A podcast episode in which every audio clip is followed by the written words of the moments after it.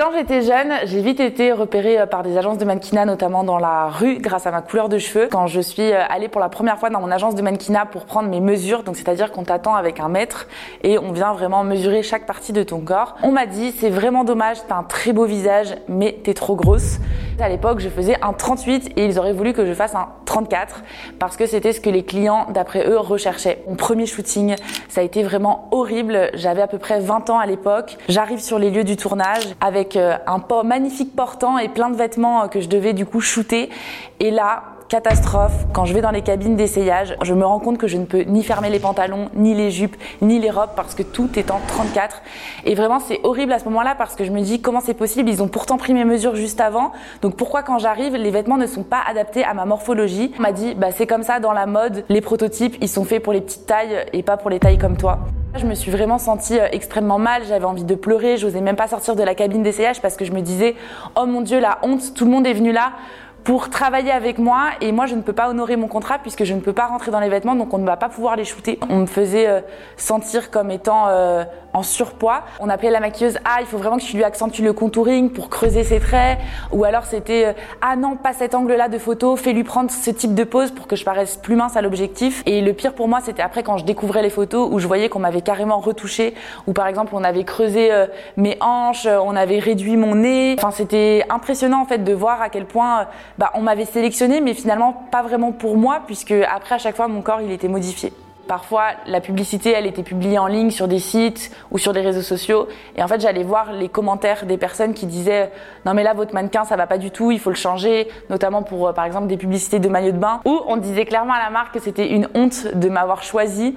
Pour moi, ça a eu une incidence énorme puisque ça a complètement renforcé mes complexes et ça m'a même fait tomber dans des troubles du comportement alimentaire plus tard parce que j'avais l'impression qu'il fallait absolument que je modifie mon corps pour plaire aux autres, pour plaire à la société et pour tout simplement Par la suite, en fait, j'ai vraiment développé euh, ce qu'on appelle de l'orthorexie, c'est-à-dire que je contrôlais absolument tout ce qu'il y avait dans mon assiette, euh, chaque moindre calorie était comptée, répertoriée dans une application. J'allais plusieurs fois euh, par jour au sport, je montais plusieurs fois par jour sur la balance. Je me sentais hyper mal, j'avais envie de pleurer, j'avais la boule au ventre, j'avais encore moins confiance en moi et ça se traduisait après dans la vie de tous les jours. C'est pour ça qu'après j'ai très vite voulu en sortir et je n'ai plus du tout fait de mannequinat après mes 22 ans à peu près. En parlant du manque d'inclusivité dans le milieu du mannequinat, je l'ai aussi retrouvé dans la mode, puisque avec les régimes et l'effet yo-yo, je suis passée d'une taille 38 euh, à une taille 42-44 et en allant faire les boutiques, je me suis rendu compte que certains magasins ne proposaient tout simplement pas cette taille, ce que je trouve absolument scandaleux puisque quand on sait la taille moyenne que fait une française, on se dit mais comment c'est possible? Notamment dans les marques un peu premium ou de luxe qui s'arrêtent à la taille 40. Ça m'est déjà arrivé d'aller en rayon et de demander à une vendeuse euh,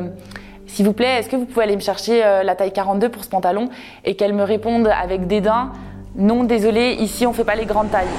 Comment dans la société actuelle on peut proposer aussi peu de tailles et exclure la majorité des femmes des boutiques? Et je me suis rendu compte que le problème des tailles ne concerne pas seulement les vêtements, puisque ça concerne également les collants ou encore les bottes. Il y a pas longtemps, je suis allée faire euh, du shopping dans des magasins de chaussures et j'ai été choquée puisque euh, je ne rentrais pas dans la plupart des bottes proposées. Donc j'ai commencé à essayer toutes les paires du magasin, peut-être 10, et la vendeuse était extrêmement agacée. Elle m'a regardée et elle m'a dit "Non mais c'est pas possible, tu vas quand même pas essayer toutes les bottes du magasin." En fait, la plupart des bottes, elles sont taillées pour des mollets d'environ 37 cm et par exemple le mien fait 41 alors que pourtant euh, je suis pas plus size. Il y a beaucoup de marques en fait qui ne veulent pas proposer euh, des tailles supérieures parce qu'ils n'ont pas envie d'être associés à des personnes euh, de corpulence forte ou en surpoids ou avec des formes. Le fait de pas trouver ma taille en magasin, ça a été horrible pour moi parce que je me suis sentie anormale. Ça m'a donné envie d'arrêter d'aller faire du shopping dans les boutiques et plutôt de me réfugier en ligne où j'avais l'impression qu'on pouvait avoir un petit peu plus de choix. Aujourd'hui, quand on veut faire du shopping, on est très restreint et encore, je ne fais que une taille 42-44, mais j'imagine pas pour les personnes qui font un 46 et plus, il y a vraiment un très grave problème euh, en France par rapport à ça. Le déclic pour moi, ça a été à peu près à l'âge de 25 ans. Je me suis rendu compte que je gâchais ma vie avec tous ces complexes parce que je m'interdisais parfois d'aller au restaurant avec des amis parce que j'étais au régime. Euh, je m'interdisais de me mettre en maillot de bain l'été au bord de la plage. En fait, ça avait une répercussion immense, que ce soit sur ma vie sociale ou ma vie sentimentale. Et je me suis dit, ok, stop. Aujourd'hui, je décide de ne plus être complexée et je me le suis répété dans ma tête et ça a fini par fonctionner. Ça a été aussi euh, le moment où j'ai découvert le mouvement body positive sur les réseaux sociaux et pour moi euh, ça a été une révélation.